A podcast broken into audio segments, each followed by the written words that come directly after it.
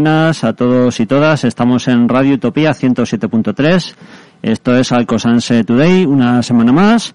Aquí seguimos eh, y estaremos contigo hasta las 8 de la tarde. ¿Qué tal, Carlos? Hola, buenas tardes. Pues hoy estamos muy contentos porque tenemos una entrevista muy interesante con un campeón español. Ahora hablaremos con Roberto, ahora le presentaré y estoy súper emocionado. Y Román, muy buenas, ¿qué tal? Hola, buenas tardes. ¿Qué tal todos? Bueno, pues espero que esta tarde sea entretenida y además eh, me gustaría contestar algunas preguntas de los oyentes eh, sobre el tema de la renta, sobre el tema de la eh, utilización de la bandera como símbolo electoral y bueno, también un poquito de que se va a acabar ya el estado de alarma y qué repercusiones tiene esto sobre nosotros. Y por supuesto hacerle preguntas al invitado estrella de la tarde que ahora mismo lo va a presentar Carlos. Pues ya sin más preámbulo, mm, presentamos a Roberto Mena Pérez. Eh, buenas tardes, Roberto. Hola, buenas tardes, ¿qué tal?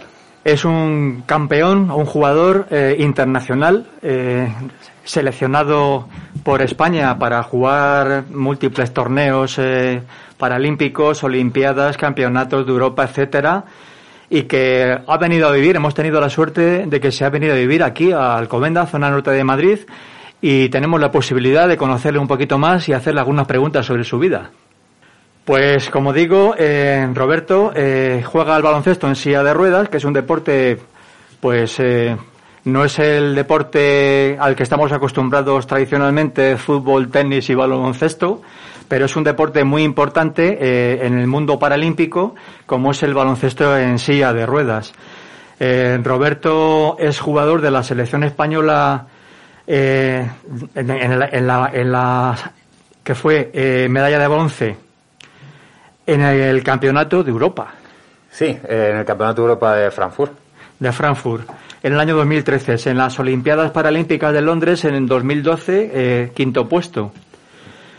Y campeón de Liga, campeón de Copa y campeón de Copa de Europa con su equipo, el CD Ilunion. ¿Qué se siente?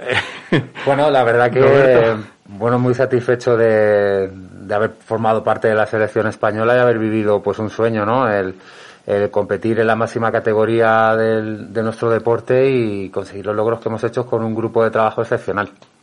Y con Ilunion, pues igual que con Albacete, ganamos las dos Copas de Europa que son un rango inferior, eh, pues con Ilunion hacer un triplete eh, y luego una Copa del Rey a posteriori, pues eh, la gloria, ¿no? Porque no todos los años puedes conseguir eh, no todos los años o prácticamente es muy complicado conseguir el, los tres títulos el mismo año en un momento dulce de todo, de todo jugador. Bueno, eh, Roberto lleva jugando baloncesto mucho tiempo y está en silla de ruedas, bueno, mejor dicho, eh, juega en baloncesto en silla de ruedas porque tuvo en su momento un grave accidente con 14 años. Eh, ¿Se puede hablar con libertad de este accidente? Sí, claro, hombre, por supuesto, sí. Tuve un accidente con 14 años en, en moto. Eh, me explotó la rueda delante de la moto y pegué contra la señal de tráfico. Y bueno, pues eh, ahí fuimos al hospital y, y, bueno, en total me hicieron 37 operaciones, tres amputaciones y, y bueno, hasta el día de hoy, ¿no? Como dice el, un buen refrán. Que no andes por el suelo, camina por la vida, ¿no? Y bueno, pues eh, fue un momento crítico eh, por la situación que había que asimilar, pero eh, hay que seguir para adelante y sobre todo fijarte los objetivos y las cosas que te gustan, no, no intentar dejarlas atrás, ¿no? Porque a veces por el tema de tener una discapacidad o pensar que no podemos conseguir eh, algo por una banqueza de, de física, pues eh, solo te queda que más nada más que intentarlo y ir a por ello. ¿no? Yo me acuerdo cuando yo tenía 14 años y verdaderamente estaba empezando la vida y no tenía mucha conciencia prácticamente de nada.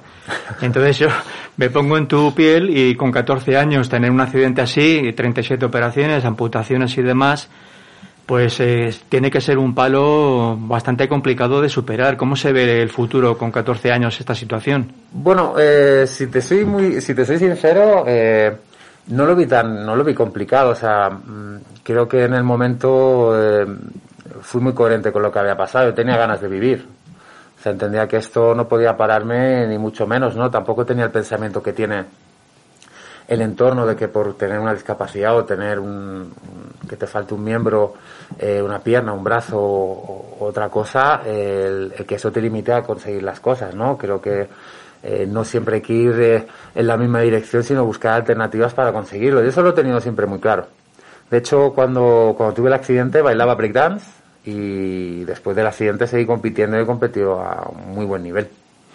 ¿Cómo, ¿Cómo se consigue superar esta situación? Hace, me imagino que hará falta mucha ayuda física y mucha ayuda psicológica. ¿Has tenido esta ayuda? Actitud. Es actitud. actitud. Es una actitud, eh, ganas de vivir, o sea, de querer hacer las cosas, ¿no? Eh, buscar las alternativas. Eh, es cierto que es una situación compleja, pero eh, ya está, ya pasó, pasó en el momento y, y ya te digo, lo intenté eh, seguir viviendo con ilusión y hacer las cosas con, con ilusión y actitud. Creo que se consiguen las cosas, al menos yo lo he conseguido así.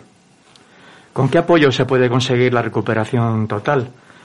Eh, ¿El baloncesto de alguna manera representa para ti eh, una herramienta de superación o, realmente es una manera de hacer deporte?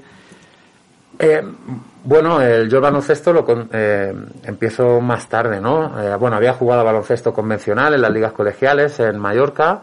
Me encanta el baloncesto y después del accidente, pues bueno, entendí que era mi deporte. Y cualquier deporte, y sobre todo, bueno, el baloncesto en mi caso, pero cualquier deporte y cualquier disciplina que, que tengas que hacer un esfuerzo y te ayuda a tener eh, objetivos, eh, ayuda a superar la discapacidad, bueno, la discapacidad, a sobrellevar mejor las cosas e incorporarte, digamos, eh, la sociedad lo antes posible, ¿no? ¿Consideras que el baloncesto en silla de ruedas es un tratamiento de recuperación o realmente es un medio para practicar el deporte que te gusta y finalmente convertirse en tu profesión? Bueno, el baloncesto es pasión, es vida, ¿no? Creo que al final cada uno se lo tiene que tomar en, en como desee y lo que esté capacitado, ¿no? Yo para mí es una pasión y estoy enamorado de este deporte, ¿no? Me ha dado muchísimas satisfacciones y alegrías y con mucho esfuerzo me ha dado lo que ha sido mi vida durante todos estos, me ha dado una carrera deportiva excepcional. Entonces, bueno, eh, rehabilitador, eh, creo que todos los de deportes o cualquier cosa que hagas, como te he dicho antes, eh, te puede ayudar a, rehabilitarte o, o, conseguir algunas cosas, pero al final las cosas que se hacen con pasión y con, con amor en este caso, pues el baloncesto ha sido claro. ¿Con qué edad decidiste que tu futuro profesional iba a ser el baloncesto? Bueno, el mío fue un poquito más tarde, ¿no? Porque, ya te digo, bailaba breakdance, eh, no se me daba nada mal y, bueno, luego conocí a Sonia, que era jugadora de la selección española y, y me enganchó. O sea, mm, realmente empecé con 18, 19 años eh, en el baloncesto en silla de ruedas y bueno, al año, a los dos años estaba en la selección junior y a partir de ahí, bueno, a los 23 ya tomé la decisión de, de, dedicarme profesionalmente, sobre todo cuando llego al, al Juventud de Badalona, ¿no? que es donde me he formado, luego me he seguido formando y he mejorado muchísimo, pero ahí ha estado la clave para dedicarme profesionalmente y decir que este deporte era lo máximo donde quería aspirar. Tu ex equipo, el Ilunion, eh, participa con la Fundación 11 en una escuela de baloncesto en silla de ruedas en Madrid. Sí, Ilunion participa en, en todos los eventos que puede, sí, sí. ¿Crees que hay suficientes escuelas en el resto del Estado para apoyar a estas personas con discapacidad? ¿Crees que se necesitan más escuelas? Eh, sí, creo que como todo, contra más eh, eh, variedad haya y más visibilidad y más escuelas haya, pues los niños podrán practicar mucho más deporte y sin tener ningún tipo de prejuicio si puede ser profesional o no. Que les ayude a, ejercitarse, a divertirse y a quitar estos parámetros que la sociedad tiene un poco sesgados, ¿no? Roberto, yo tengo una duda. Eh, al margen de lo que puede parecer obvio, ¿qué diferencia crees que hay entre el baloncesto no convencional y el baloncesto en silla de ruedas? No sé, ¿más dificultad al lanzar o...? no, no, esto, no, bueno, al final como todo es entrenamiento. Yo pongo este ejemplo, ¿no? Al final el baloncesto tiene que ser baloncesto sin adjetivos porque es tu deporte.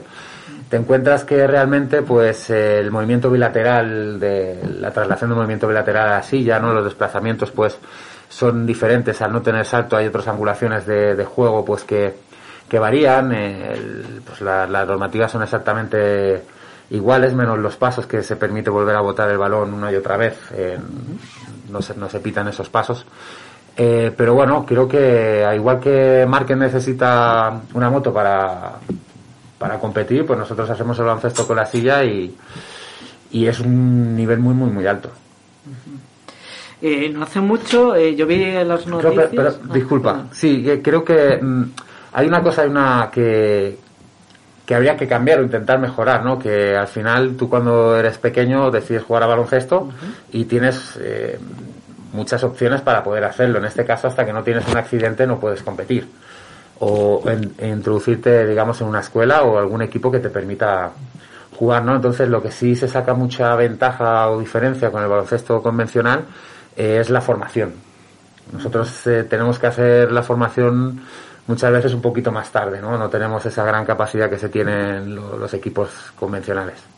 Sí, mi pregunta iba un poquito por esa línea. No hace mucho salió en las noticias eh, un colegio que estaba, la verdad es que no recuerdo de dónde, pero que estaba mm, jugando todos los chicos en silla de ruedas, un poco para implantar que pudieran jugar libremente, eh, tuvieran o no tuvieran eh, esa necesidad.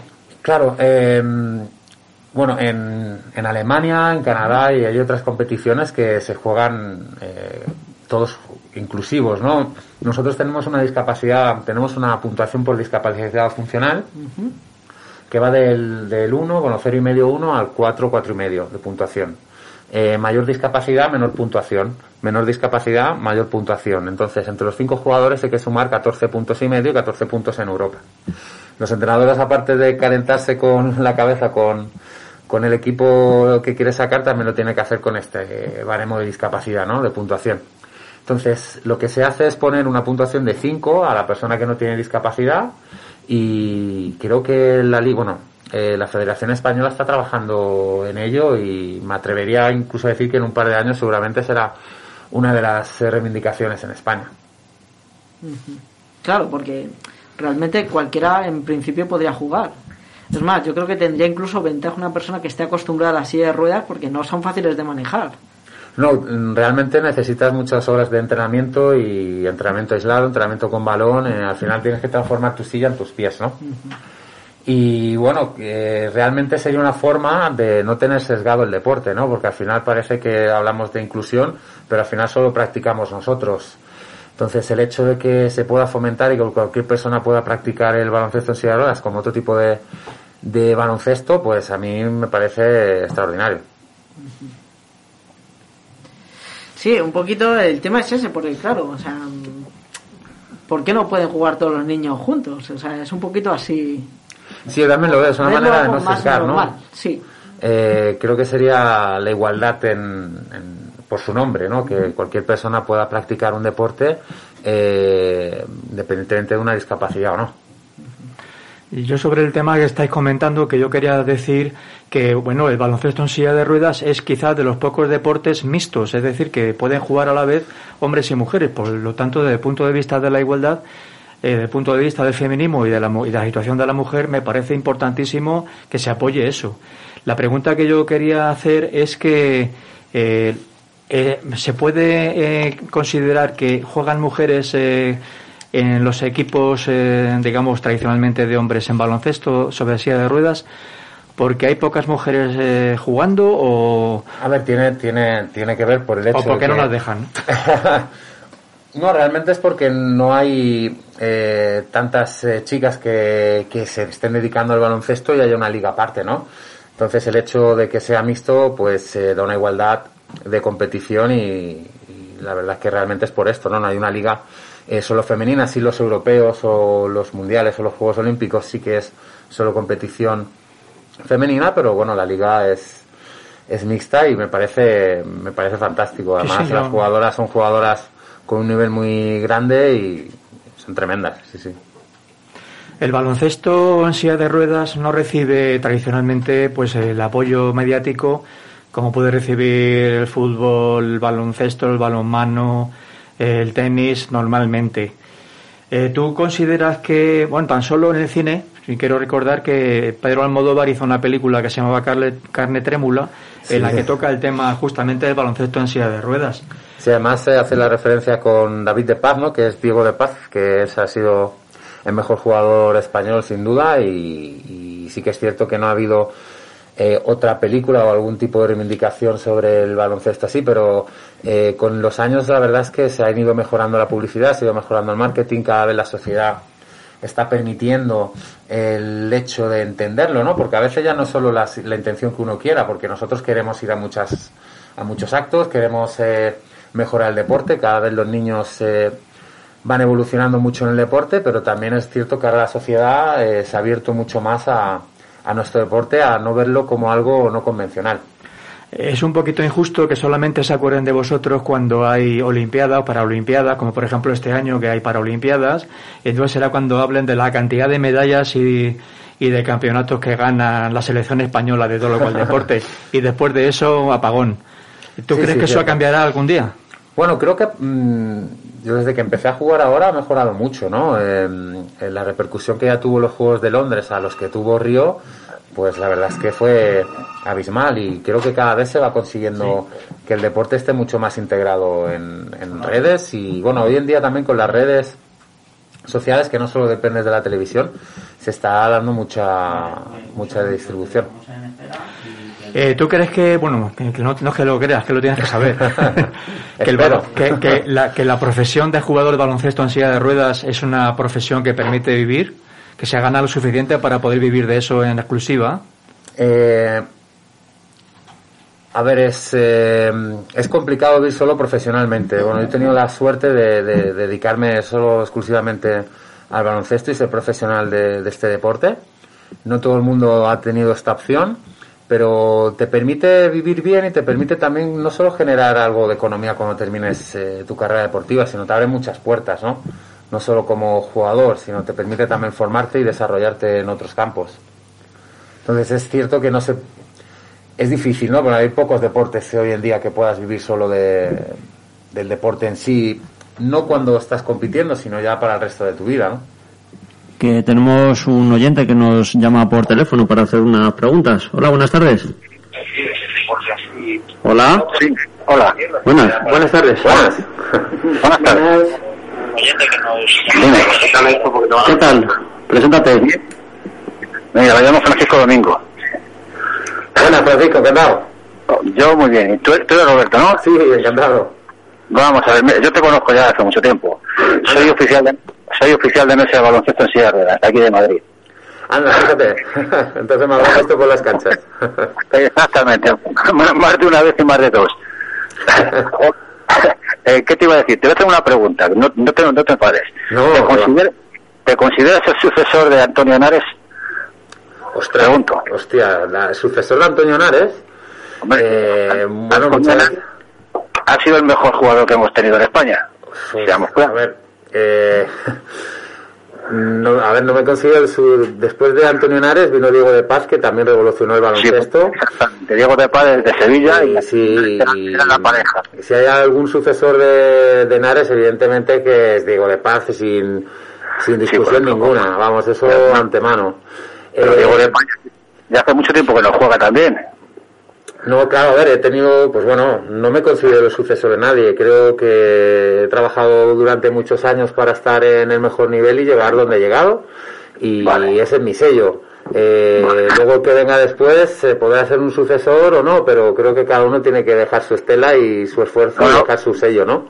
Bueno, por, por supuesto, es- es- eso por supuesto, pero ya que Antonio te califica, es que como te califican como el mejor jugador, hombre, mm, ahora mismo Antonio Henares, Diego de Paz y luego pues toda la, toda la gente que había, digo, pues será, no sé, lo mismo que en el fútbol después de, de Pelé, decían Maradona y ahora Messi, pues lo mismo aquí tenemos el tercero, en discordia.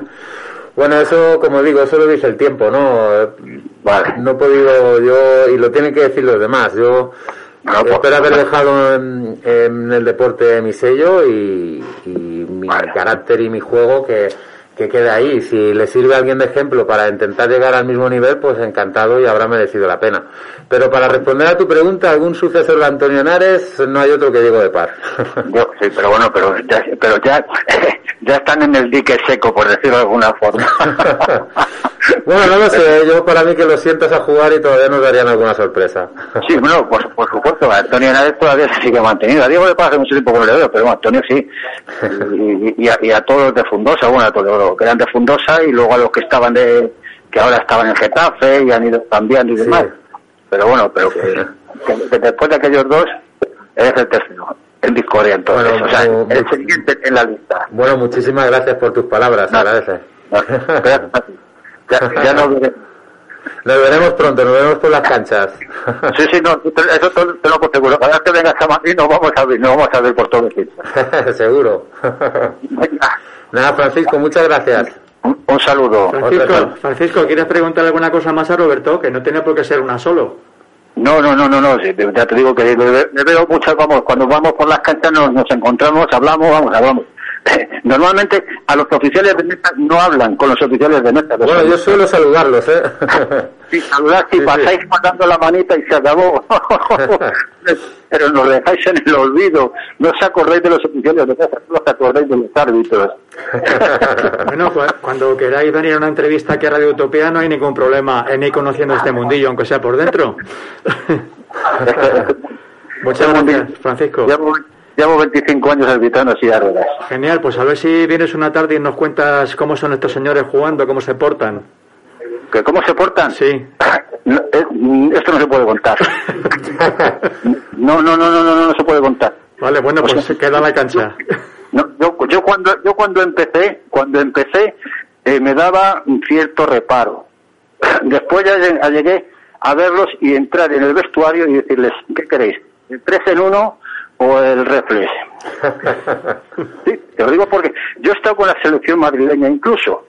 Entonces conozco a muchos y, de- y cuando tienes confianza con ellos y estás con ellos es otro mundo. No son no son personas, son más todavía. Son más. Entras en su mundo y eres mucho más. Lo tengo aquí en, la, en, el guion para hacerle la pregunta de cómo son estas personas. Porque sí que son diferentes, tienen que ser diferentes por la, por la historia que llevan y, por la superación que conlleva todo lo que están haciendo. Son de verdad diferentes. Si entras en su mundo, eh, estás, eh, pues eso, con Alicia en el País de las Maravillas. Coño, esto no, no, esto no es un grupo de personas jugando al baloncesto. Son amigos jugando al baloncesto y que se acaba el baloncesto y siguen siendo amigos. Genial, pues fantástico, Francisco. Eso sí que te lo puedo decir, porque conozco a muchos. O sea que. Muchas gracias, Francisco. Venga, a, vosotros. Venga. Hasta luego. Francisco. Bueno, ¿cómo lo ves? Bien, ¿no? parece que te quieren mucho por ahí, ¿no? Que te consideran súper bueno, vamos, nosotros te consideramos el mejor. Muchas gracias. Bueno, eh, hay otros jugadores que han tenido unos años, la verdad que, que muy buenos, no me puedo quejar. No me puedo, no me puedo quejar, he intentado llegar al donde he podido. Te, te voy a hacer una pregunta, mm, a una apreciación mía.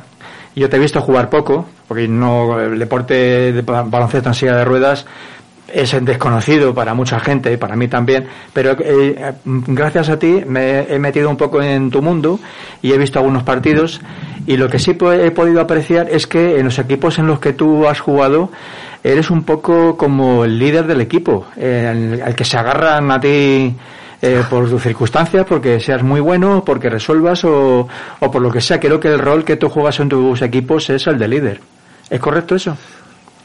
Bueno, en cada equipo tienes una función, ¿no? Ha habido equipos que he estado, he sido líder, otros que he ayudado al equipo. Al final lo importante es ayudar al equipo, ¿no? Más que ser líder o no. Si, si lo que puedes hacer, todas las, las diferencias que tengas eh, con otros. Perdona, no lo digo en tono negativo, al contrario, o sea, es que es una referencia al que agarrarse muchas no, veces. Te, te, lo agradezco, es cierto que es una persona con, con bastante carácter y, y bueno, pues eh, cuando me ha tocado liderar el equipo, pues intenta hacerlo lo mejor posible. Pero bueno, más que liderar el equipo, yo creo que lo importante es ayudar al equipo en todo lo que puedas, ¿no? Y si tienes más variedad de juego, más eh, resolución que otros compañeros, pues intentar eh, dar ejemplo y, ayudar, ¿no? Porque al final se trata, no es el deporte solo de uno, ¿no? Son los cinco jugadores más el banquillo, más el staff técnico y al final pues entre todos nos ayudamos y sacamos el mejor rendimiento de todos, ¿no? Hay jugadores que a veces no juegan pero te ayudan mucho en los entrenamientos y te ponen las cosas muy difíciles que luego realmente es lo que te encuentras en enfrente, ¿no? Y, bueno, creo que todos tenemos esa, esa cadena, ¿no? Que ayudamos unos a otros.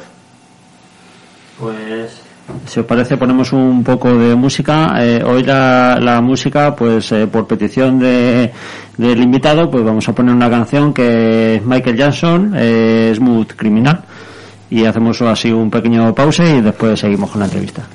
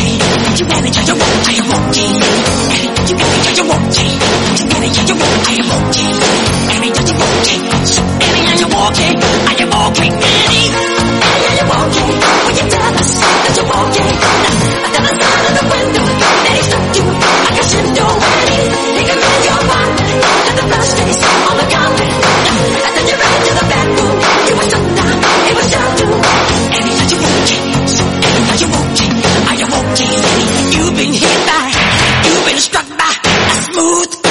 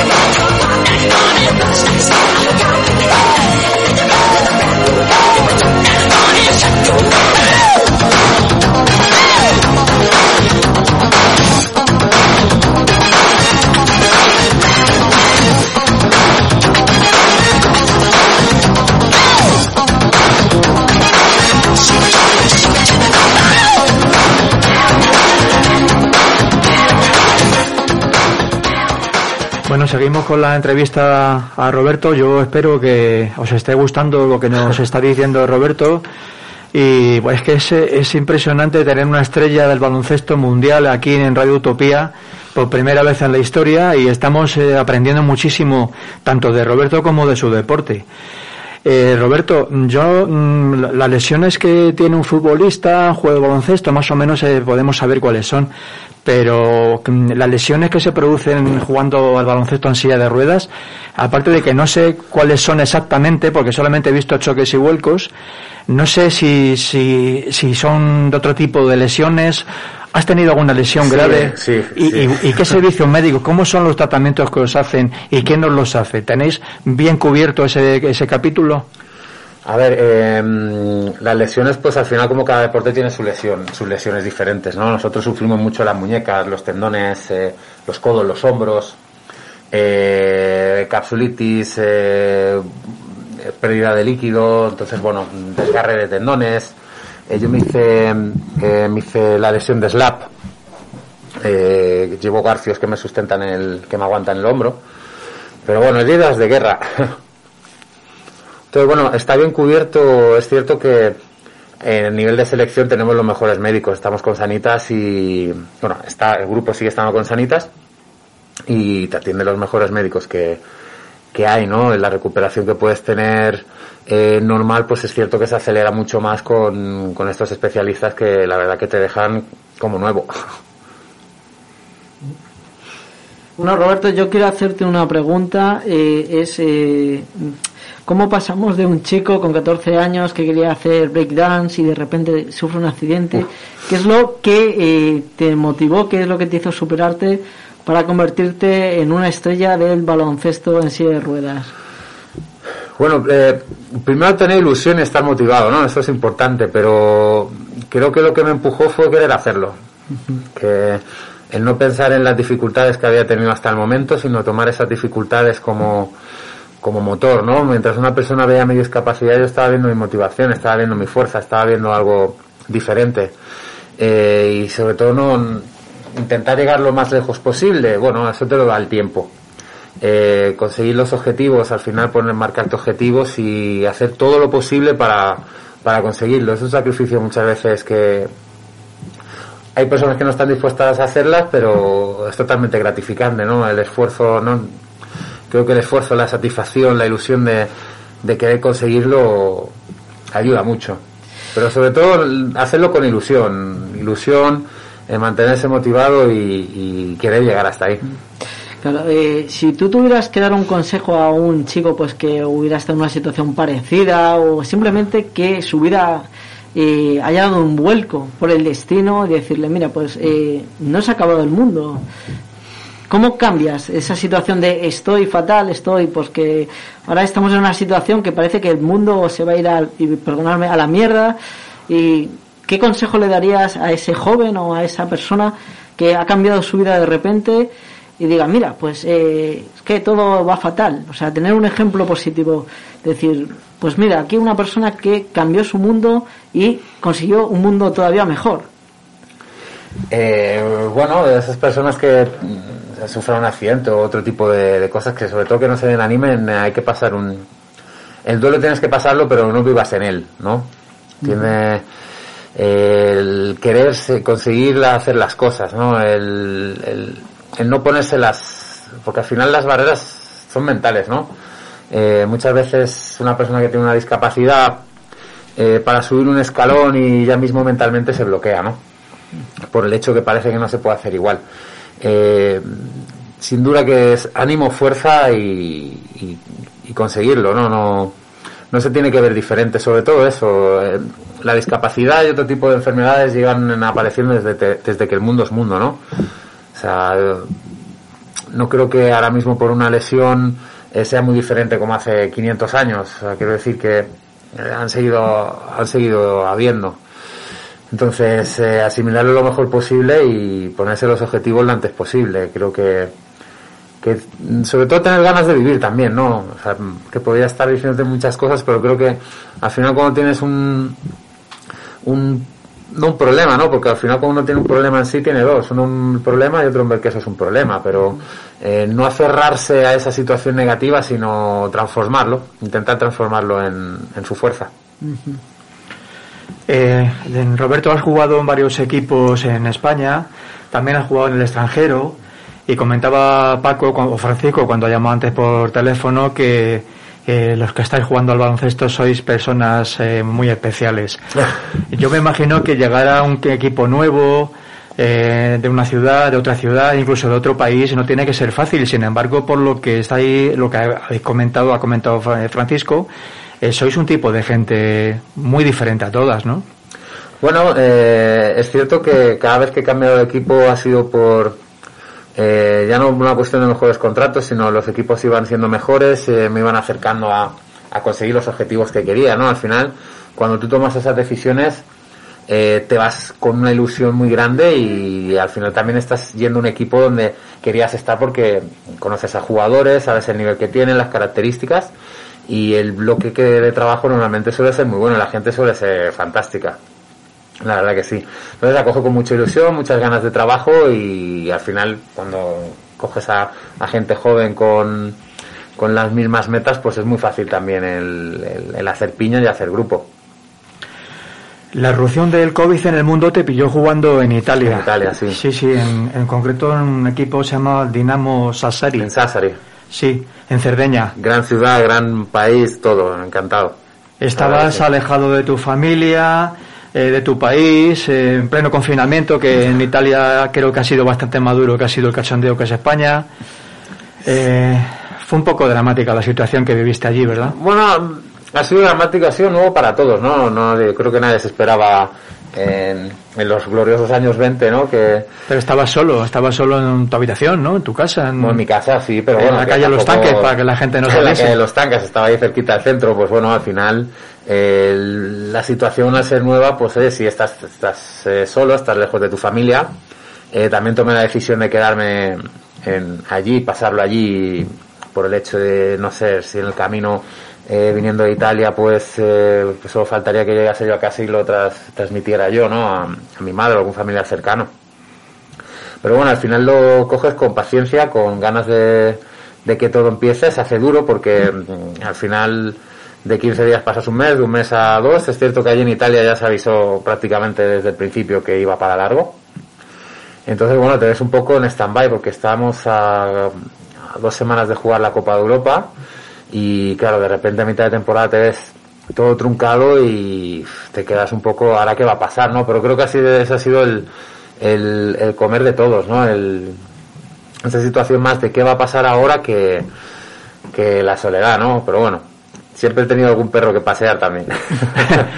Pero sí, Mm, pero no, no, tuviste la posibilidad de coger porque la, la, competición se suspendió directamente en las casas y tú en tu caso pues me vuelvo para España no tuviste tan fácil la posibilidad de venirte para España ¿no? no yo me esperé, esperé hasta, hasta, junio esperé hasta junio y, y, listo una vez que allí se abrieron fronteras me, me vine para, para Palma. Pero bueno, algo nuevo, diferente, ¿no? Es, ha sido, te digo, un plato de mal gusto para todos, ¿no? Pero bueno, ya está, se afrontó de la manera que había que afrontarla. Mm, hemos tenido la gran suerte de volver a competir este año, que parecía que iba a ser otra vez un caos que no se iba a competir y, y el hecho de en septiembre empezar otra vez a entrenar y estar jugando la liga, aunque haya habido modificaciones en Copa Europa, en Copa del Rey, pero satisfecho. Eh, bueno, en España incluso la competición también ha sufrido sus estragos porque seguimos en pandemia. O sea, parece que hablamos del año pasado, pero es que continuamos prácticamente igual y en España la competición de baloncesto ansiadora va a trompicones, ¿no? Lo mismo se paraliza que no se paraliza, que se aplazan partidos. Uh, sí, este tema, este tema cómo está afectando la- a la liga regular, por ejemplo. Es cierto que ha sido un poco caótico porque cuando yo empecé la temporada estuve jugando en Burgos y cogimos el, cogimos el bichito eh, unos pocos de jugadores, pues al final pues el fastidio que tienes es que con que lo coja uno pues al final tienes que volver a hacer cuarentena, eh, te para los entrenamientos, los otros equipos no paran, con lo cual empiezan a estar físicamente mejor que tú. Entonces un poco ese caos, ¿no? Hoy lo coge un equipo, de aquí a 15 días lo coge otro equipo y... Pero bueno, dentro de lo que cabe, eh, se han respetado muy, muy, muy bien las medidas. Yo creo que los clubes han sido eh, muy profesionales y los jugadores muy conscientes de, de lo que había que hacer para, para evitar de coger el bichito y dentro de lo que cabe se ha llevado muy, muy bien. No lo hemos dicho, pero estás trabajando, estás jugando en el equipo eh, Las Rozas FDI, Sí, eh, que es tu equipo actual. Sigues en competición y tienes partido ya mismo, ¿no? Sí, ahora hay partidos. Yo eh, no sé si, bueno, eh, le hemos puesto fin al, contrato. Eh, estos dos partidos no los voy a competir porque estoy, nos hemos sumergido en un proyecto muy ilusionante eh, con Mena Trek, Trek Pro, que hemos creado una camiseta eh, elástico con elásticos de entrenamiento profe- bueno, profesional, amateur, eh, para todo tipo de personas, con una sección también rehabilitadora, en el cual ahora nos está llevando mucho tiempo y es algo nuevo que esperamos poder ofrecer a, a las personas en, lo antes posible. Para informarse sobre ese nuevo proyecto tuyo, ¿se, se puede uno eh, meter en alguna página web o en algún tipo de, Sí, de sitio? mismo, ahora mismo estamos eh, trabajando en la página web y en el producto, ¿no? Que la verdad que es un producto totalmente innovador, es una camiseta con, con entra- de entrenamiento con elásticos, con las gomas bandas elásticas que vienen incorporadas, entonces te permite, sabes que cuando haces un entrenamiento normalmente con gomas elásticas, pues necesitas estar parado y trabajar con las gomas. Esta camiseta te permite trabajar aerodinámicamente, en movilidad, en, en parado, el trabajar el mismo deporte en sí con una resistencia con las gomas incorporadas, ¿no? Y los diferentes tipos de, entrenamiento que pueda realizar. Entonces, bueno, es algo muy innovador que no se había conseguido hasta ahora y esperamos dar a los deportistas, a las personas que tengan cualquier eh, ganas de entrenar, eh, mejorarse, eh, que lo utilicen. Y luego también dentro de esto estamos trabajando, que esto lo está llevando Beatriz Tante, eh, una, la misma camisa pero con efecto rehabilitador, tiene otro tipo de, de, de anclajes que ayudan a las correcciones posturales, eh, ayudan a las personas que tienen alguna falta de, alguna discapacidad o alguna falta de miembro, o en el caso de las mujeres que tienen eh, cáncer de mama, la recuperación eh, muscular, ¿no? Entonces, bueno, estamos también desarrollando en dos campos eh, que caminan muy separados pero muy de la mano, ¿no? Entonces, bueno, ampliando Bueno, ya nos irás informando esto. de eso para apoyarte también en ese proyecto. Sí, Y muchas gracias. Bueno, a toda la gente que os dará una utilidad, os dará una utilidad bastante grande que, que el hecho de poder trabajar con eh, gomas elásticas eh, incorporadas en un entrenamiento, de trabajar diferencias, resistencias y fuerzas, eh, va a ayudar mucho a la persona, sobre todo a, cort- a co- a cortar el tiempo de entrenamiento. A veces necesitas un entrenamiento muy largo para hacer fuerza o resistencia o trabajo explosivo y eso también va a permitir que la gente pueda trabajar eh, en menos tiempo o con mejor calidad y mejorar los movimientos. Estás colaborando con fundaciones, eh, centros educativos, haciendo clinics, dando charlas a gente joven, básicamente. Sí.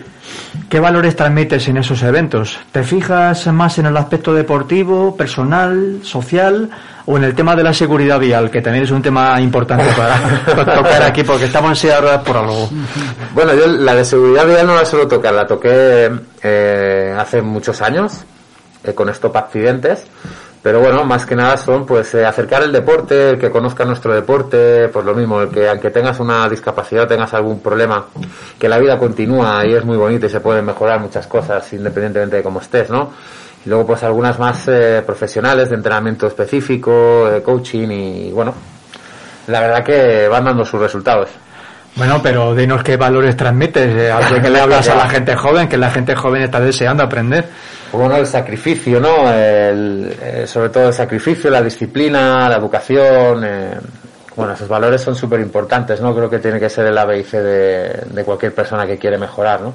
Yo me imagino que el apoyo mutuo será fundamental en ese deporte. El porque- apoyo, la cohesión grupal, todo esto es importantísimo. No, pero ya no solo en el deporte, yo creo que en, en cualquier ámbito, ¿no? Tener cohesión con las personas, el tener una educación, el sacar el mejor rendimiento, el, el no extrapolar la- lo personal con lo profesional, que muchas veces se tiende a, a mezclar y a veces no se sacan buenos resultados por, por mezclar esas cosas, ¿no? Pero no solo en el deporte, sino en cualquier trabajo. ¿Cuál ha sido tu experiencia con la fundación de Rudy Fernández? ¿Qué está haciendo Rudy Fernández? Bueno, eh, con la fundación de Rudy Fernández fui, eh, de hecho después de estar con Ilunion eh, fui a la fundación, eh, empecé con, era un proyecto muy, muy ilusionante, fui director deportivo, jugador del equipo y preparador físico, ¿no? Entonces intentaba echar una mano porque era un equipo que, que estaba en segunda división y me apetecía mucho el, estar en mi ciudad, ¿no? El- lo que he conseguido fuera, pues transmitirlo en, en Palma, que hubiese un equipo competitivo, pero bueno, por X situaciones no, no salió bien y me marché a Italia. Eh, Pero bueno, ellos están bien, o sea, eh, ellos están muy bien, creo que siguen con el, con el proyecto y no solo el baloncesto en silla de ruedas, ¿no? La fundación se encarga de otras cosas también y, y lo estaban haciendo muy bien. te comentaba antes fuera del micro que qué coméis en, Balea- en Baleares. Eh, después de ver lo que hizo Nadal ayer, eh, lo que Ah, haces tú normalmente, ¿qué pasa en Baleares? ¿Qué coméis? Bueno, lo que, aunque comamos lo de Nadal va a ser muy complicado y que nos dé el mismo resultado, ¿no? Bueno, mucho frito mallorquín, ¿no? Mucho, mucho alioli, mucho pamboli. Tuviste una experiencia con Audi Norris. Audi Norris eh, nos, nos retrotrae a la época de Fernando Martín, de. Fernando Romay, aquellos duelos históricos con el Barcelona. Y tú has hecho un clinic con, con Audi Norris. ¿Qué te parece? ¿Qué, por, qué, por qué le seleccionaste tú para hacer el clinic? Bueno, a través de, cuando estaba en la selección, él vino también a vernos a un partido y, y, y, bueno, vino además vino un partido a ver contra España-Holanda y fue un partidazo grande. A mí me salió un muy, muy buen partido. Cuando terminó el partido se acercó y me dijo, tú eres un Norris, ¿no? Porque me gusta la estopa y, y tú figúrate. Eh, esos duelos de Fernando Martín con Audi Norris eran espectaculares y tengo muy buen recuerdo de cuando era pequeño de eso. Entonces, eh, acercarte a un profesional de esta envergadura que tiene una sapiencia excelente y un nivel de exigencia máximo, pues me apetecía mucho, porque al final el hecho de mejorar en todo lo que se pueda hay que intentarlo, ¿no? Y sobre todo romper una barrera, que era traba- trabajar el básquet convencional con el básquet en silla de ruedas. Hasta el momento no había habido eh, nadie que se fuese a un campus de tecnificación de, de básquet convencional y fue una experiencia espectacular, porque aprendes ya no solo los conceptos que tienes, ¿no? que aprendes mucho, sino al, al nivel que se, al nivel mental, al nivel de exigencia es mayor. Yo tengo una experiencia, además, el, el Audi es una persona excepcional y lo pasé extraordinario los dos años que estuve entrenando con él. Nosotros lo de Madrid no le queríamos mucho. Hombre, para vosotros digo yo que, que contra más lejos estuviera, mejor. Sí, sí, sí.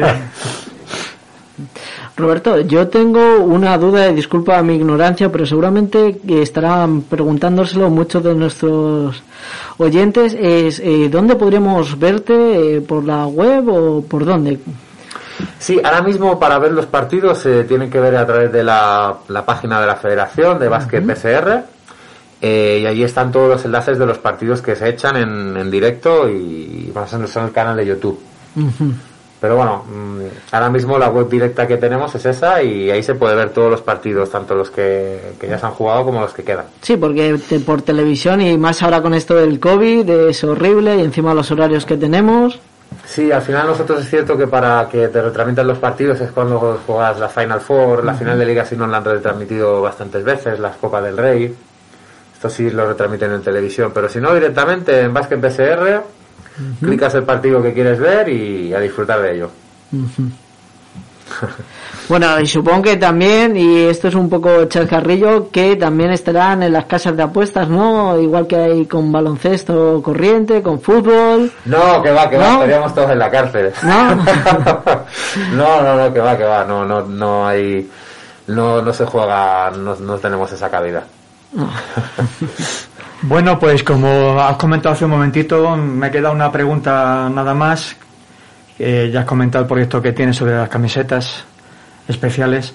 Eh, te preguntaría cómo orientas tu futuro. ¿Te encajaría ser entrenador en algún equipo de campanillas o en el extranjero? ¿Qué te gustaría hacer en el futuro?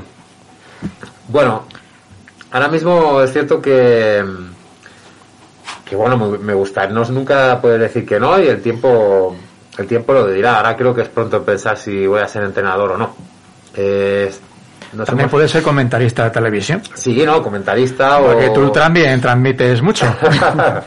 no, me lo pasaría muy bien. Creo que ahora mismo mi vida va más enfocada, va a ir más enfocada en desarrollar esta tecnología y esta camiseta eh, para mejorar el rendimiento de todos los deportistas y, la, per- y personas eh, en general. Y bueno, el tiempo lo dirá. Me encantaría estar en las canchas, por supuesto. Pero bueno, creo que todavía es pronto para saberlo. Pues eh, Roberto, genial. Muchísimas gracias por habernos atendido, haber venido a Radio Utopía, tu casa a partir de ahora. Cualquier cosa que nos quieras avanzar, que nos quieras decir, recordaros a todos quién es Roberto Mena, que no es ningún cualquiera, es campeón de Liga, Copa y Copa de Europa de Clubs con el Ilunion CD en Madrid en la temporada 2017-2018. Me quedaré seguramente muchas cosas sin decir porque es muy larga la lista. Jugador de la selección española de baloncesto en silla de ruedas, medalla de bronce en 2013. Olimpiadas Paralímpicas de Londres en 2012, quinto puesto. Campeonatos del mundo. Actualmente juega en Las Rozas en el FDI Madrid, al cual deseamos mucha suerte porque la verdad es que necesita un poquito de apoyo. Tiene formación académica, es profesor de educación física, hace un máster en entidades deportivas. Vamos, que eres un crack.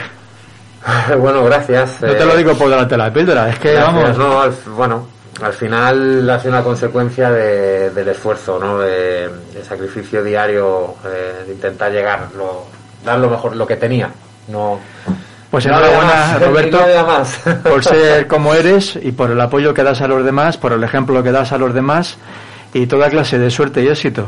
Nada, muchísimas gracias a vosotros, encantado de compartir esta tarde con vosotros, me lo pasa genial y, y nos vamos viendo más a menudo. Genial. Pues nada, Bueno, Roberto, encantado, Nada, te deseo lo mejor y además tengo curiosidad por el tema este de la ropa para hacer deporte. Me parece un tema muy interesante y además que se puede utilizar en tanto para mejorar a nivel deportivo como para mejorar a nivel de rehabilitación. Sí, la verdad que mm, es, es algo innovador y, va a gustar mucho, ¿no? Porque sobre todo va a ser muy práctico eh, y va a revolucionar todo. Creo que es un paso, eh, un- creo que viene un paso de cambio importante en la forma de entrenar. Y espero más adelante, pues, el que te pongas la camiseta y la disfrutes y te sea de rendimiento y le saques provecho. si adelgaza me la pongo yo. Bueno, Bueno. parece que, que podrás hacer deporte incluso cuando estás de camino al trabajo o cualquier, no sé. Sí, al final el poder llevar la prenda sobre ti en, en dinámica te va a permitir pues eh, tener unas resistencias en, en cualquier lado, ¿no? El enfocar a nivel técnico, el enfocar el entrenamiento a la hora de salir a caminar, de salir a correr. Un poco como la ropa de deporte de Goku, que pesaba 100 Bueno, mira, se podría llevar así. Al final los elásticos tienen una resistencia, tienen unos newtons y dependiendo de los newtons la resistencia a las camisas que quieras, pues tendrás más resistencia, tendrás menos, tendrás un poco más eh, técnica, eh, fuerza, distribución genérica. La, eh, la verdad que está muy, muy, muy completo. Eh, ya te digo, va a revolucionar mucho, sobre todo el cambio de entrenamiento, porque el hecho de que en dinámica puedas eh, trabajar, o sea, no puedes trabajar con las gomas al mismo tiempo que vas a parar un gol, ¿no? Un portero. Eh, no, no puedes estar trabajando gomas, eh, un trabajo de resistencia con gomas y ponerte a hacer taekwondo, por decirte. Este tipo de entrenamiento o baloncesto, ¿no? El trabajar técnicamente, resistencia a la fuerza, resistencia a la técnica. Entonces, esta camiseta te va a permitir el marcar ese tipo de técnica, marcar ese tipo de entrenamiento y marcar ese tipo de resistencia que va a ser más elevada que, que cualquier punto convencional. Y sobre todo para ti, si la quieres para, sobre todo para diario, ¿no? El, como bien dices, para salir a trabajar, pues el hecho de que salgas a caminar con 20 minutos, 25 minutos con la camiseta, te va a ayudar, vas a notar unas resistencias en todos los puntos musculares, el cual cuando vayas caminando vas a notar eh, una contrarresistencia que te va a hacer, pues bueno, entiendo que eh, eh, pérdida de peso, mejora muscular, tonificación, pero bueno, va a ir bastante completo. Sí, to- según la sociedad que tenemos ahora, que no tenemos tiempo ni para hacer deporte ni ir al gimnasio, pues mucha gente yo creo que lo va a utilizar. Esperemos que sí, y esperemos que tenga la aceptación que, que queremos y trabajaremos para que tenga esa aceptación, ¿no? Al final se tiene que ir mejorando cada vez más y que sea algo que, que sea sobre todo práctico y útil, ¿no? Que, que la persona cuando lo vaya a utilizar se lo ponga, se sienta con, con un tipo de entrenamiento a realizar y le sea cómodo, ¿no? Entonces, bueno, y sobre todo la- el aspecto rehabilitador yo creo que también es bastante importante, ¿no? El poder corregir eh, esclerosis, el poder eh, hacer correcciones de espalda, el mejoras a nivel de tonificación de personas que no tienen una extremidad. Pues bueno, intentaremos que sea equivalente para todos. Pues muy bien, pues muchas gracias por estar con nosotros, Roberto, y esperemos que todo te vaya bien. Nada, muchísimas gracias y estamos en contacto. gracias. Y- Nos vemos pronto. Pues nos vamos con una canción, eh, también petición de Roberto y que se llama Un canto a la vida de Vanessa Martín.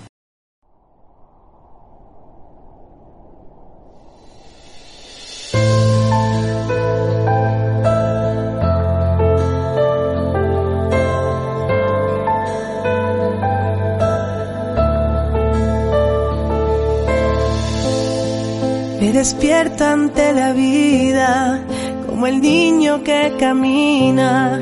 Voy haciendo fuerte el corazón en cada intento. Se levantan las banderas, algo nuevo nos espera. Quedan tantas cosas bellas que alcanzar. No te me caigas hoy, fuerte y seguiré contigo.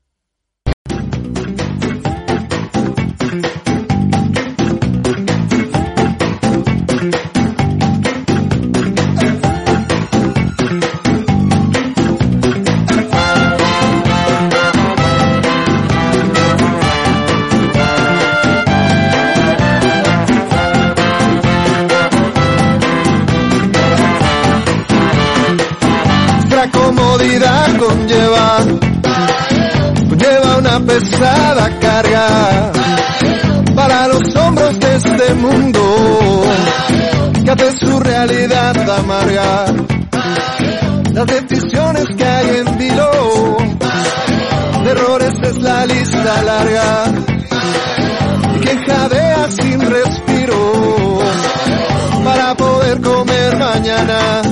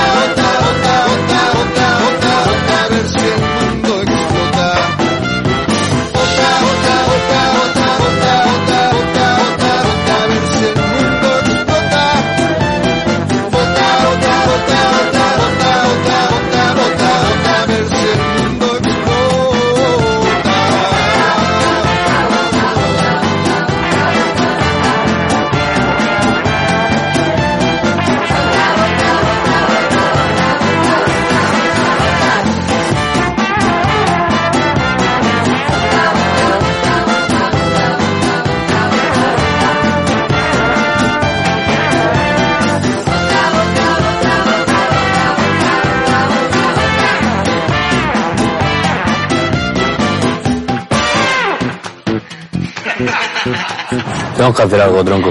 Yo paso en la política, tío. Tienes que votar, que nos van a robar España. ¿Quién?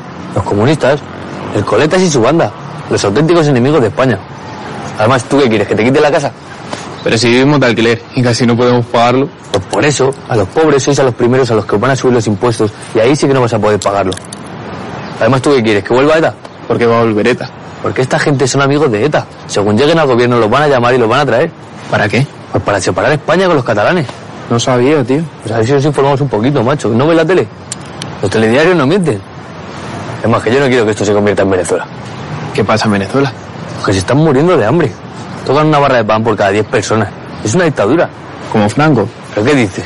Con Franco se vivía mucho mejor que ahora. Pero si tú no habías nacido. Pero bueno, eso se sabe. Lo sabe todo el mundo. ¿Qué mundo? Pues el que lo sabe.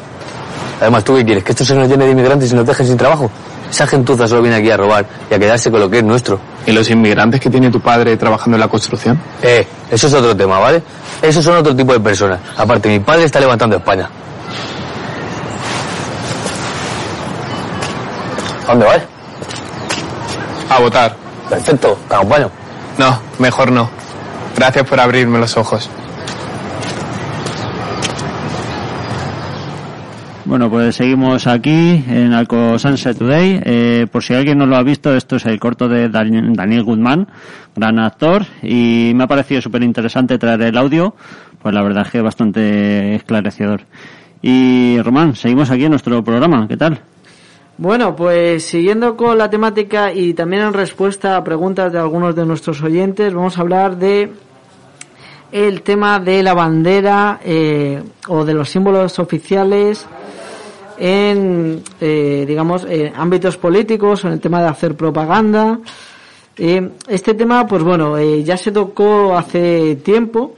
Incluso hubo una sentencia del Tribunal Supremo. Esto fue en relación a que había mm, eh, la propaganda mm, de Vox, incluso en actos oficiales, en actos políticos, se podía ver la bandera de España y bueno, pues hubo... O, o que vayas a un mitin y te regalen banderas directamente, que es Claro, bastante ahí electoralista. eh, hay una sentencia muy buena que además voy a decirlo por si alguien está interesado en leerla, es la 351 barra 2017 del Tribunal Supremo, a la tercera del contencioso administrativo.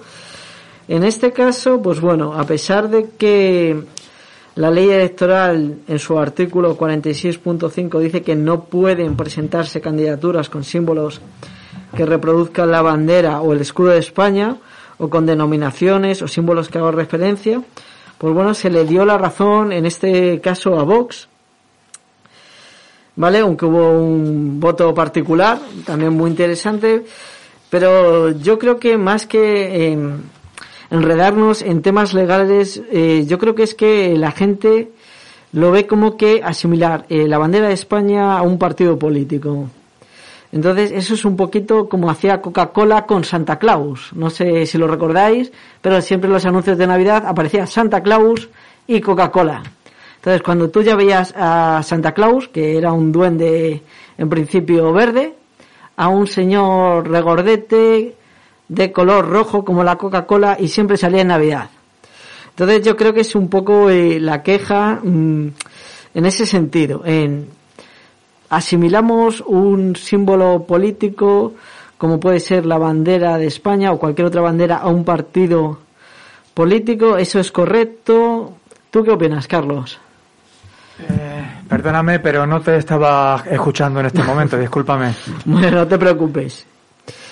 Entonces, yo creo que eh, deberíamos verlo como eh, es correcto ah, esa asimilación de eh, tenemos un símbolo político y podemos asimilarlo a un partido político.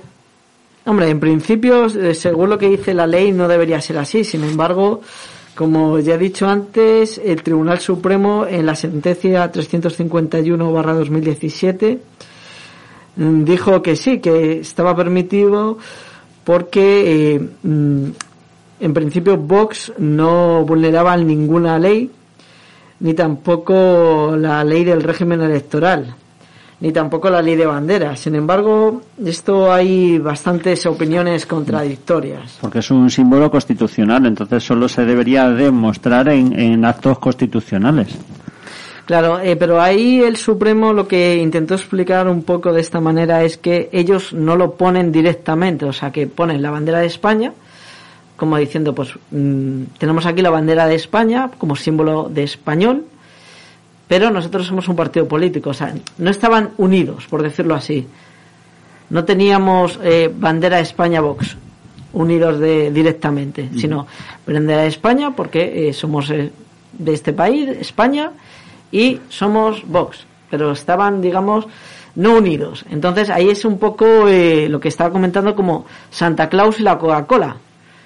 Mm, Santa Claus está por un lado, pero eh, Coca-Cola siempre en todas las campañas de Navidad durante muchos años lo utilizaba.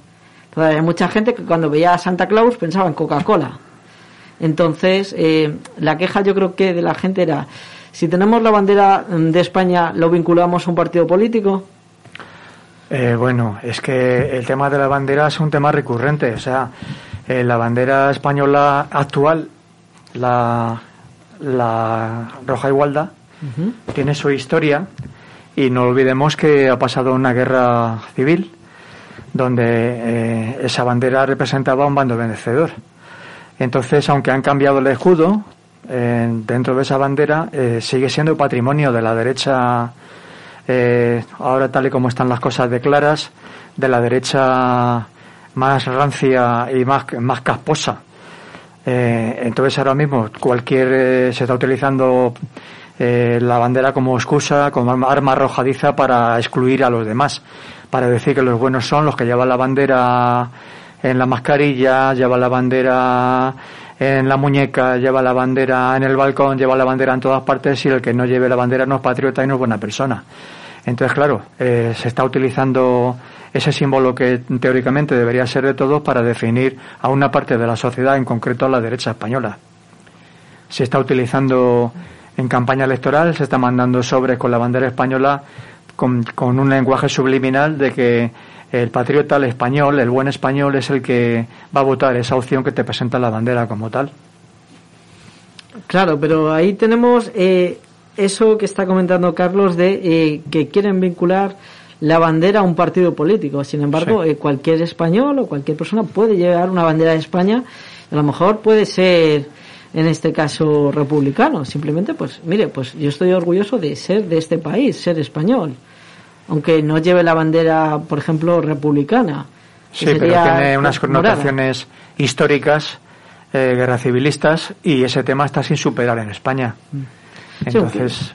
Ahí, Carlos, yo veo también, eh, sobre todo por lo que veo de, mis sobrinos, de, que son millennials, pues es que muchos jóvenes ya no conocen esa historia. O sea, no sabrían lo que es la guerra civil, no sabrían lo que es la mm, bandera tricolor mucha gente también asimila, por ejemplo, el morado a partidos políticos como puede ser Podemos en este caso. Yo creo que la gente joven lo que está muy evolucionada y verdaderamente mm, lo que se siente es ciudadano, pues en un proyecto común europeo donde los nacionalismos, las banderas están un poco en segunda en segunda línea, eh, son proyectos eh, comunes como digo y la gente se siente europea o se siente eh, americana o se siente como se sienta, pero los nacionalismos eh, provincianos, eh, la gente joven, yo creo que eso ya no está, más que superado para la gente joven el tema de los símbolos como son la bandera. Mm. Se siente parte de algo más grande. Claro, hubo una temporada además que incluso la gente sacaba la bandera de España al balcón sí, pero eso era para, para decir, estamos en contra de los catalanes porque los catalanes se quieren independizar. O sea, es como decir, somos españoles y como un matrimonio estamos casados para siempre jamás y hasta que no me muera no me puedo separar. Entonces hay gente que no respeta los derechos de autodeterminación de los pueblos, hay gente que no admite que haya un referéndum para poder preguntar a la gente qué es lo que quiere hacer, cómo se siente, cómo no se siente eh, y entonces es eh, un arma arrojadiza para, para manifestar la repulsa o para manifestar que se está en contra de que una parte del el país, eh, por las razones que sean, se quiera independizar o simplemente quiera cambiar su estatuto de autonomía por algo más profundo o más de autogobierno o de más desarrollo yo lo veo como un arma política más que tiene la gente reaccionaria que no quiere que las cosas cambien. Claro, ahí está el problema que es que la bandera eh, mm, tiene que eh, identificarnos a todos, al margen de nuestras ideas, porque simplemente lo que es una bandera es un símbolo nacional, es un símbolo de todos. Pues esta bandera ha sido impuesta después de una victoria en la guerra civil. Hombre, desgraciadamente es así, Carlos. Pero bueno, al margen de eso y para evitar confrontaciones también yo creo que mm, tenemos que mirar hacia adelante, por supuesto, sin olvidar el pasado, porque las personas que olvidan el pasado tienden a repetirlo. Así estamos otra vez. Y entonces, ahora con esto de la pandemia, yo creo que es, sobre todo es más importante eh, no importar eh, la bandera que mire, sino importar las ideas, importar cómo podemos mejorar la sociedad. O sea, siempre respetando las ideas de los demás, pero también, eh, ¿cómo podemos mejorar? Pues podemos mejorar la sociedad siendo más solidarios, participando en las organizaciones vecinales, eh, practicando la solidaridad entre la gente más vulnerable, eh, no creyéndote las mentiras eh, que nos están y los bulos que nos están todos los días lanzando desde los medios de comunicación, cumpliendo con tu jornada de trabajo, eh, siendo honrado, no robando.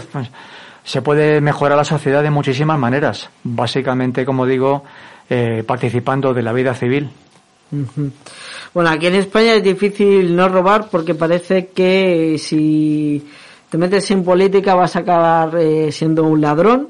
Parece que vinculamos político a ladrón, igual que estábamos hablando en un principio con la bandera vinculada a un partido político. Y yo creo que eso es bastante curioso aquí de España, o sea, y sobre todo que la gente ve como algo malo o raro eh, mm, tener interés político, porque yo creo que es algo que además deberían incluso los niños estudiar en clase. Pues eso que comentas tú es muy curioso, porque eh, no se le perdona a un político de izquierdas o de nueva adquisición que llegue recientemente a la política, no se le perdona eh, pues que se compre una vivienda más o menos lujosa, no se le, no se le respeta que tenga unos sueldos eh, los mismos que los demás políticos, pero siendo la categoría de sociedad a la que representa, supuestamente a los trabajadores, porque tenga un sueldo mejor, por el hecho de que su puesto de diputado o de consejero o, como sea eh, lo, conlleve, no, se respeta, o sea, eh, solamente se respeta o se, se, considera normal que los de derechas mm, sean los que pueden robar y entran el sueldo que te roben. Eh, los juzgados, como tú muy bien sabes, que tú estás en el juzgado todos los días, sabes perfectamente la cantidad de casos de corrupción que hay en los juzgados y verdaderamente a quién, a quiénes, a qué políticos son a los que está afectando. Sin embargo, cuando, por ejemplo, otro político con su sueldo y con su o con sus ahorros se compra una cosa, una casa con hipoteca, etcétera, pero que tal y como están las cosas, pues se llegue a un precio de un millón de euros, sea un escándalo y sea una cosa como si fuese una traición. Yo creo que este país eh, verdaderamente es bastante atrasado en ese aspecto. En Europa las cosas las tienen bastante más claras, no digo que en Europa nos roben los unos o los otros, pero sí que digo que, que la gente mm, respeta bastante el trabajo que hace un político y no todos los políticos son iguales. Hay gente que se jubila o gente que se retira después de su mandato y pasa su vida profesional o su vida personal sin pena ni gloria y eso no se reconoce. Yo para mí eh, entiendo que a la política se viene a hacer un trabajo social, no, no a beneficiarse del, del sistema político que conlleva unas prebendas, unos privilegios y la gente que, que lo hace pues estarán entredicho, pero son más criticados los de derechas, los de izquierdas que los de derechas es un poco como que la gente ya tendrá asimilado un poquito que los de derechas van a ir a lo mejor más. Sí, como han robado siempre, pues es lo normal. es un poco eso, el tema de. Eh, ya la gente prejuzga. Sí. Entonces, es un poquito. Eh, digamos, eh, lo que espera. O sea, y como es lo esperado, pues está bien. Pues mm, yo creo que ahí un poquito tendríamos que también ser más críticos todos en ese sentido y bueno, pues si alguien, eh, al margen eh, de, mm, de, estar en un bando en otro, si lo está haciendo bien, o sea, si es eh, conforme a sus ideas. Tú que eres abogado, tienes que saber y lo sabes perfectamente que el sistema español, el sistema judicial español, las leyes españolas verdaderamente son bastante lasas con los temas de corrupción. Eh, a un político le condenan por corrupción y no devuelve el dinero. Bueno, a ver, desgraciadamente las leyes españolas no son por lo general muy buenas y en este sentido, Carlos, eh, pues ahí tienes eh, razón. Manifiestamente mejorable el sistema eh, jurídico. Son muy mejorables y desgraciadamente también es que a la justicia, y con la justicia me refiero a jueces, abogados, fiscales, eh, letrados de la Administración de Justicia, toda esta gente que trabaja en el ámbito legal, pues está muy limitado, porque realmente esta gente lo que hace es aplicar el derecho, pero no deciden esas normas. Esas normas las hacen políticos. El problema es ese, eh, que para ser político no necesitas estudios, no necesitas conocimientos, y yo creo que desgraciadamente es algo que debería ser obligatorio. Necesitamos gente preparada y además eh, que esté cerca de la gente. O sea, el cargo político lo vemos ahora mismo como algo de me voy a enriquecer y tendría que ser lo contrario, como lo veían por ejemplo los romanos, como un servicio al pueblo. Me da la impresión de que la justicia española también está bastante atrasada en ese aspecto. El sistema jurídico español, todos sabemos, eh, por desgracia, cuando te toca un procedimiento en un juzgado donde el juzgado titular de ese juzgado fulanito de tal, de qué pe cogea y sabemos todos cómo va a ser la sentencia, si va a ser favorable o no va a ser favorable. Mm, Yo creo que tienen que, que cambiar bastante las cosas en, en el Poder Judicial para que verdaderamente tenga un prestigio y tenga una seriedad y todos seamos iguales ante la justicia, que no somos. Mm, Bueno, desgraciadamente yo creo que no somos iguales, pero es que la justicia le pasa un poquito como a la gente con el coronavirus. El coronavirus es igual para todos, pero no a todos les afecta eh, exactamente igual. Entonces, un poco la justicia es así. Cada uno tiene una situación muy concreta y habrá que eh, pormenorizarla caso a caso. El problema que es que la justicia no tiene medios, entre otras cosas. Entonces, muchas veces lo que la ley mm, manda unos plazos no se pueden cumplir porque materialmente no hay recursos. Ahora lo vemos mucho con el tema del coronavirus, como que eh, funcionarios pues que están de baja, que no hay medios, que los juzgados eh, por una parte deberían cerrar, pero por otra son necesarios que sigan estando activos. Entonces, luego también eh, los abogados, los jueces, o sea, no son personas que estén, digamos, en la lista VIP para vacunarse, cuando debería ser así, porque realmente están con el trato día a día con gente que en muchos casos incluso puede estar contagiada. O sea, yo veo muchas carencias que la gente desgraciadamente dice es que no funciona bien, pero ¿cuál es el problema? ¿Por qué no funciona bien la justicia? Pues a lo mejor porque no se quiere. Eh, la justicia en España adolece de falta de medios. Tienen, pero es que es- yo creo que es estructural. Verdaderamente hay una justicia para ricos y una justicia para pobres. La justicia para ricos sí que funciona bien. La justicia para pobres eh, no, se acumula el tiempo, eh, mm, no, no, no, te aplican la ley sin ningún tipo de, de consideración, a rajatabla, con su condena correspondiente. Mm, Yo creo que es un sistema que debería ser cambiado a mejor. Se debería dotar mm, económicamente de juzgados, eh, de medios, para que verdaderamente sea una justicia rápida, porque si no tampoco es justicia, y luego sobre todo que sea justa, pero que estamos en una sociedad de derechas, eh, capitalista, y todos sabemos perfectamente que quien tiene dinero eh, tiene una buena justicia y quien no tiene dinero tiene una mala justicia. Claro, Por final- desgracia la mayoría no tiene dinero. Al final, desgraciadamente, es que el dinero siempre eh, es para todo. O sea, no solo para la justicia, para la sanidad, para cualquier cosa necesitas dinero. O sea, es, es una parte básica de la sociedad y es una parte que no es justa. Porque es que además, para que haya ricos, tiene que haber pobres. Eso es una, una es que ley. no, es que el tema no, no, a ver, eh, para que haya ricos, pero es que no necesitamos que haya ricos, lo que necesitamos es que haya igualdad. Necesitamos que haya igualdad de oportunidades como mínimo, y es que no va a haber, eh, es que todo es el reflejo, la justicia, lo que tú estás comentando es el reflejo de la sociedad que tenemos. Eh, hay una gran mayoría que está eh, desposeída, que es eh, básicamente los que soportan todas las desgracias de la sociedad, y luego hay una minoría que es la que tiene los privilegios y unos se luchan por mantenerse como están y otros luchan por sobrevivir y así estamos. Entonces, bueno, eh, somos un país bastante atrasado en ese aspecto. Yo veo otros países en Europa, en América, eh, donde hay unas mentalidades más desarrolladas, donde hay unos sistemas judiciales y económicos más iguales, más igualitarios, y entiendo que la justicia y los derechos, por lo menos teóricamente, funcionan bastante mejor. Hmm. Pues desgraciadamente en España aquí y yo creo que tenemos que hacer muchos cambios, pero vamos a tardar mucho tiempo también en hacerlo. Y bueno, ya respondiendo a otra de las preguntas que nos hacían los oyentes, era eh, una pregunta relacionada con el tema de la declaración de la renta, que tendremos que hacer un día un especial.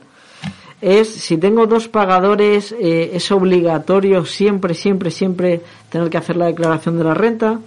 Pues bueno, esto depende de cuánto dinero hayamos eh, conseguido. Si son más de 14.000, entre 14.000 y dos- 22.000, pues tendremos que ver cuántos pagadores, porque no siempre, siempre por tener dos pagadores tenemos que hacerla. ¿Vale? Esto es un poquito lo que la gente está ahí a lo mejor confundida, o es a lo mejor eh, parte de, de la cultura popular. De todas formas, yo siempre recomiendo a la gente que vaya a ver a un abogado, a un gestor.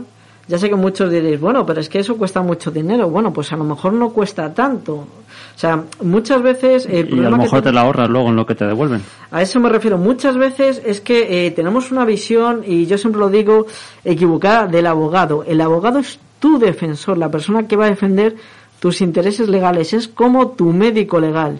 Seguramente eh, nadie, si tuviéramos eh, un dolor, una molestia, iríamos a la farmacia y compraríamos medicamentos sin saberlo. O lo miraríamos por internet y diríamos, uy, esto, Mm, lo he leído en una página de dudosa credibilidad, me voy a coger me lo voy a tomar. Porque luego a lo mejor te estás jugando la vida o una lesión. Pues eh, desgraciadamente con tus derechos pasa igual. O sea, mm, la gente eh, mm, toma decisiones según le ha dicho un amigo, según le ha escuchado en televisión. Y desgraciadamente eso no funciona así. No todos tenemos la misma situación. Entonces, siempre es bueno recurrir a alguien especializado, a alguien que te va, según tu situación, a dar un buen consejo. Y incluso eh, para la gente que seguramente, aunque yo creo que ya todo el mundo lo sabe, pero por si no lo sabe, es lo que se llaman eh, abogados del turno de oficio, que son abogados que tú puedes solicitar lo que se llama justicia gratuita, ¿vale? En caso de que no tengas acceso mm, por tu situación económica a tener un abogado. Es decir, todos podemos tener un abogado. Y además yo eh, siempre recuerdo que tu abogado tiene que ser eh, la persona a la que trates mejor del mundo, quitándote un médico y a tu familia, porque es la persona que más te va a ayudar. Y desgraciadamente en muchas situaciones pues los abogados estamos siendo muy tratados malamente. Incluso los abogados del turno de oficio eh, en el ideario popular se cree que son gente que está haciendo prácticas y eso no es así. O sea, mínimo para ser abogado del turno de oficio tienes que haber hecho cursos, tienes que llevar tres años ejerciendo como abogado. Entonces son en muchos casos abogados muy preparados. Lo que pasa es que eh, apenas tenemos medios, apenas nos pagan y muchas veces la gente, pues digamos, eh, abusa. O sea, también somos personas, también dormimos. Eh, podríamos exigir a los políticos lo mismo, que para ejercer de político en la lista de un partido tengan que estar ahí tres años en la retaguardia o, o tener un currículum de decir he estado 20 años en una asociación y decir venga, preséntate. ¿Habéis hablado del tema de, de la gente que tiene que declarar la renta con ERTES, con ingresos por ERTE, hablando de los dos pagadores? Pues bueno, eh, no he hablado de ello, eh, me gustaría, porque como es un tema muy concreto y van a surgir muchas preguntas, yo creo que deberíamos hacer un especial, incluso para que la gente pueda participar, tenga alguna pregunta, pueda llamar, incluso con algún asesor, una persona especializada, porque eh, son muchas declaraciones, son muchos conceptos que a la gente le va a sonar a chino. Por ejemplo, base imponible. ¿Qué es la base imponible? ¿Qué es el IVA? ¿Qué es eh, la declaración de la renta? Que se llama en realidad IRPF. Impuesto de la renta de las personas físicas. Yo tengo que hacerlo, no tengo que hacerlo. Yo soy autónomo, soy un trabajador, eh, ahora estoy en paro, ahora no. ¿Cuándo lo hago? O sea, todo ese tipo de dudas que la gente mm, no sabe cómo hacerlas, no sabe eh, qué hacer realmente. Y luego hay muchas opciones, pero volvemos a lo mismo. Muchas veces yo creo que la gente, el rico, por decirlo así, lo que pasa no es que sea más listo, más guapo, más alto, más fuerte, es que tiene más medios o eh, con el dinero puede conseguir eh, esos expertos que le van a asesorar mejor. Muy bien, pues estoy de acuerdo en hacer un especial. Mm, Lo que pasa es que mm, más bien sobre casuística concreta o ejemplos, porque hablar de lo que es una base imponible, eso es, eh, digamos, bajar bastante el nivel y no va a ser interesante para la gente que esté escuchando el programa y tenga un tema concreto, como por ejemplo, si tiene varios pagadores, si tiene que declarar o no. O sea, supuestamente hasta la altura de la película ya todos sabemos lo que es una base imponible. Y es no que si, si va- empezamos por ahí, se nos podemos ir a la renta del año noven- 2021. No, me refiero que es un poco pues que mucha gente pues ve eso, pues conceptos que no tienen idea o no sabe que tiene que hacerla o, o está trabajando y no sabe por qué le quitan ese dinero de su salario. Ya. O sea, yo creo que sí, que deberíamos hacer a lo mejor algo, casos más concretos y con una Pues si persona quieres, eh, para el próximo programa que nos toque hacer dentro de 15 días, podemos meter una sección específica para hablar de la renta de este año. ¿Vale? Si algún oyente tiene interés en hacer una pregunta directa, pues nos puede llamar a la emisora en esa franja horaria y hacer la pregunta en directo o bien mandar la consulta a nuestro correo de consultas que tenemos ahí todavía virgen, no nos ha consultado nadie, me han consultado a mí pero por teléfono. O un mensaje o una nota de voz al 621-396-680. y la página o el correo electrónico. Es eh, respuestas legales ast.gmail.com. Y había un tema más por ahí, ¿verdad? Eh, sí, bueno, ya un poco por terminar, el tema de eh, qué va a ocurrir cuando termine este estado de alarma en el caso de que termine. ¿Qué repercusiones tendría? Es un poquito lo que se está planteando ahora también la gente y nos preguntan mucho. Bueno, pues eh, habría que ver eh, en qué situación en concreto, ¿vale? Por ejemplo, una de las situaciones que tendría es que el Real Decreto 11 2020 de medidas COVID, entre las que está el tema de los desahucios, pues eh, ya dejaría de estar en vigor, salvo que se volviera a renovar este estado de alarma. Entonces, eh, muchos procedimientos de desahucio volverían a su cauce o mm, los lanzamientos ya se podrían volver a realizar. O sea que es una medida que va a tener muchas consecuencias.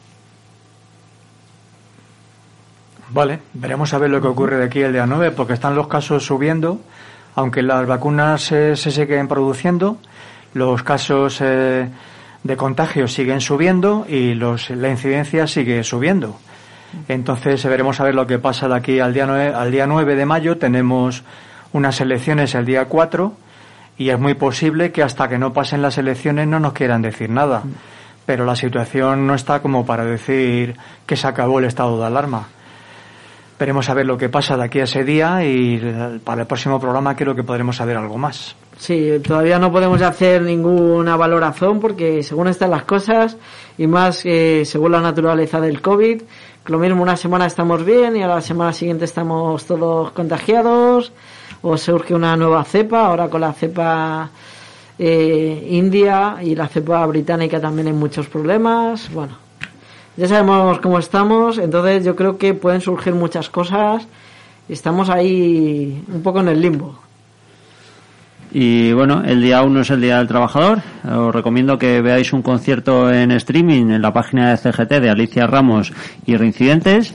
Y el día 4 pues a votar, a haceros un huequecillo y a ir ahí a las unas, a llenar de papeletas.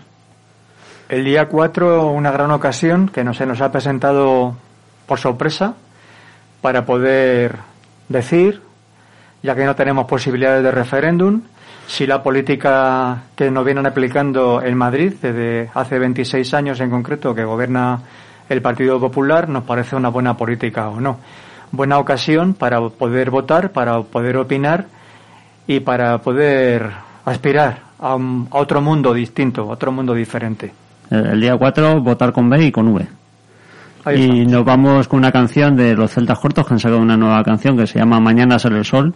Mañana no sé, pero a lo mejor el día 5 sí. Nunca hay que perder la esperanza. Hasta la próxima. Hasta luego. Hasta luego, buena tarde.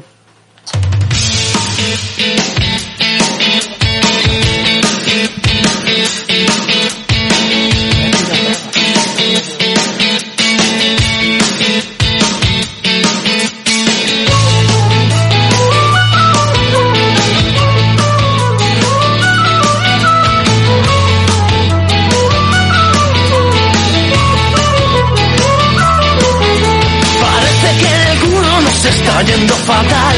Vivir la cuerda floja de currar lo musical. No está muy valorado, siempre nos miraron mal. Lo de verse en los bares ahora es historia ya.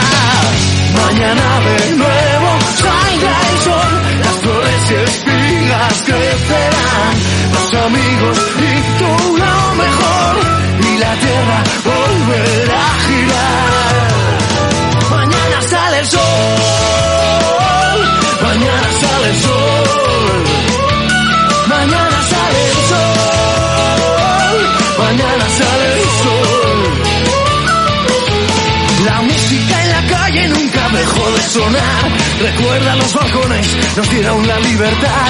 Los corazones rotos no dejaron de bailar. Buscaron vía libre para poder escapar. Mañana de nuevo saldrá el sol, las flores y espigas crecerán, los amigos y tú lo mejor, y la tierra volverá a girar. Mañana sale el sol, mañana sale el sol, mañana sale el sol,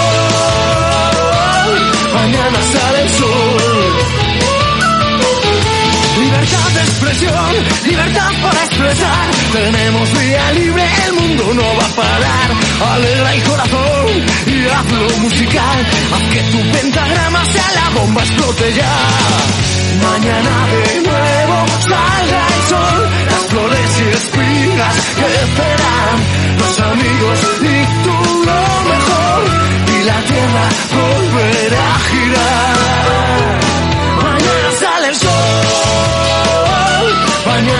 Mañana sale el sol,